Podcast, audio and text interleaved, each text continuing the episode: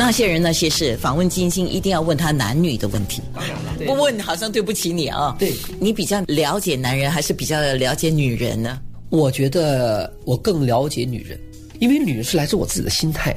虽然这个心态在男人的躯壳里，在男人的世界里卧底了二十八年，但是我的整个心态，我的 psychology，我的 inner thinking 是女性角度，只是我在男性世界里卧底了二十八年，像个 spy 一样，我是个特务。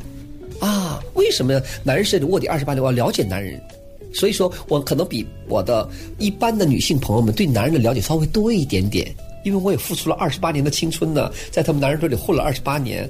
晃来晃去的，全都光不出溜的，我都看了，对吧？你要接受很多的东西，但是这个帮助反而对我面对社会呀、面对家庭啊、面对各个方面，其实给了你我很多的 information。而且这个 information 我也不是很自私的一个人，我希望分享给所有的女性朋友，包括男性朋友。更了解的话，我还是更了解女性。所以来世你还是会选做女人哦。这个就听天由命吧。我觉得这个来世呢，做女人做男人，我觉得做一棵树也好，做一棵草也好，变成水也好，都可以变成石头也好，就是不要变成宠物，变成个小光小狗让人抱着来。我那不这这个不行，这不是我的个性。你说你的个性是，如果这个东西你觉得不愉悦的话，你就会转身，你就走人。是分的事情，我是比较果断的一个人，而且我也不想浪费别人的时间，更不想浪费我自己的时间。我觉得这个事情，我觉得不对，我转身会就走，但不是对某些人有什么偏见。我觉得这个事情可以了，到此为止吧。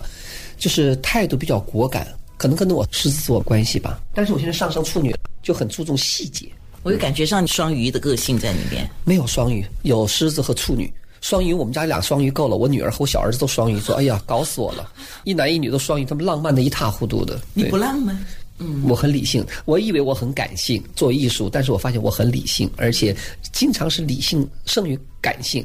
好在我有一个舞台，我在舞台上是非常感性的。那时候就我的演员的本能，跳舞啊、演戏啊，那是感性的。但生活旁边我是特别理性的，我是掌控八方的，马上整个环境我就会该怎么面对这个 situation，这是我的一个强项。那些人，那些事。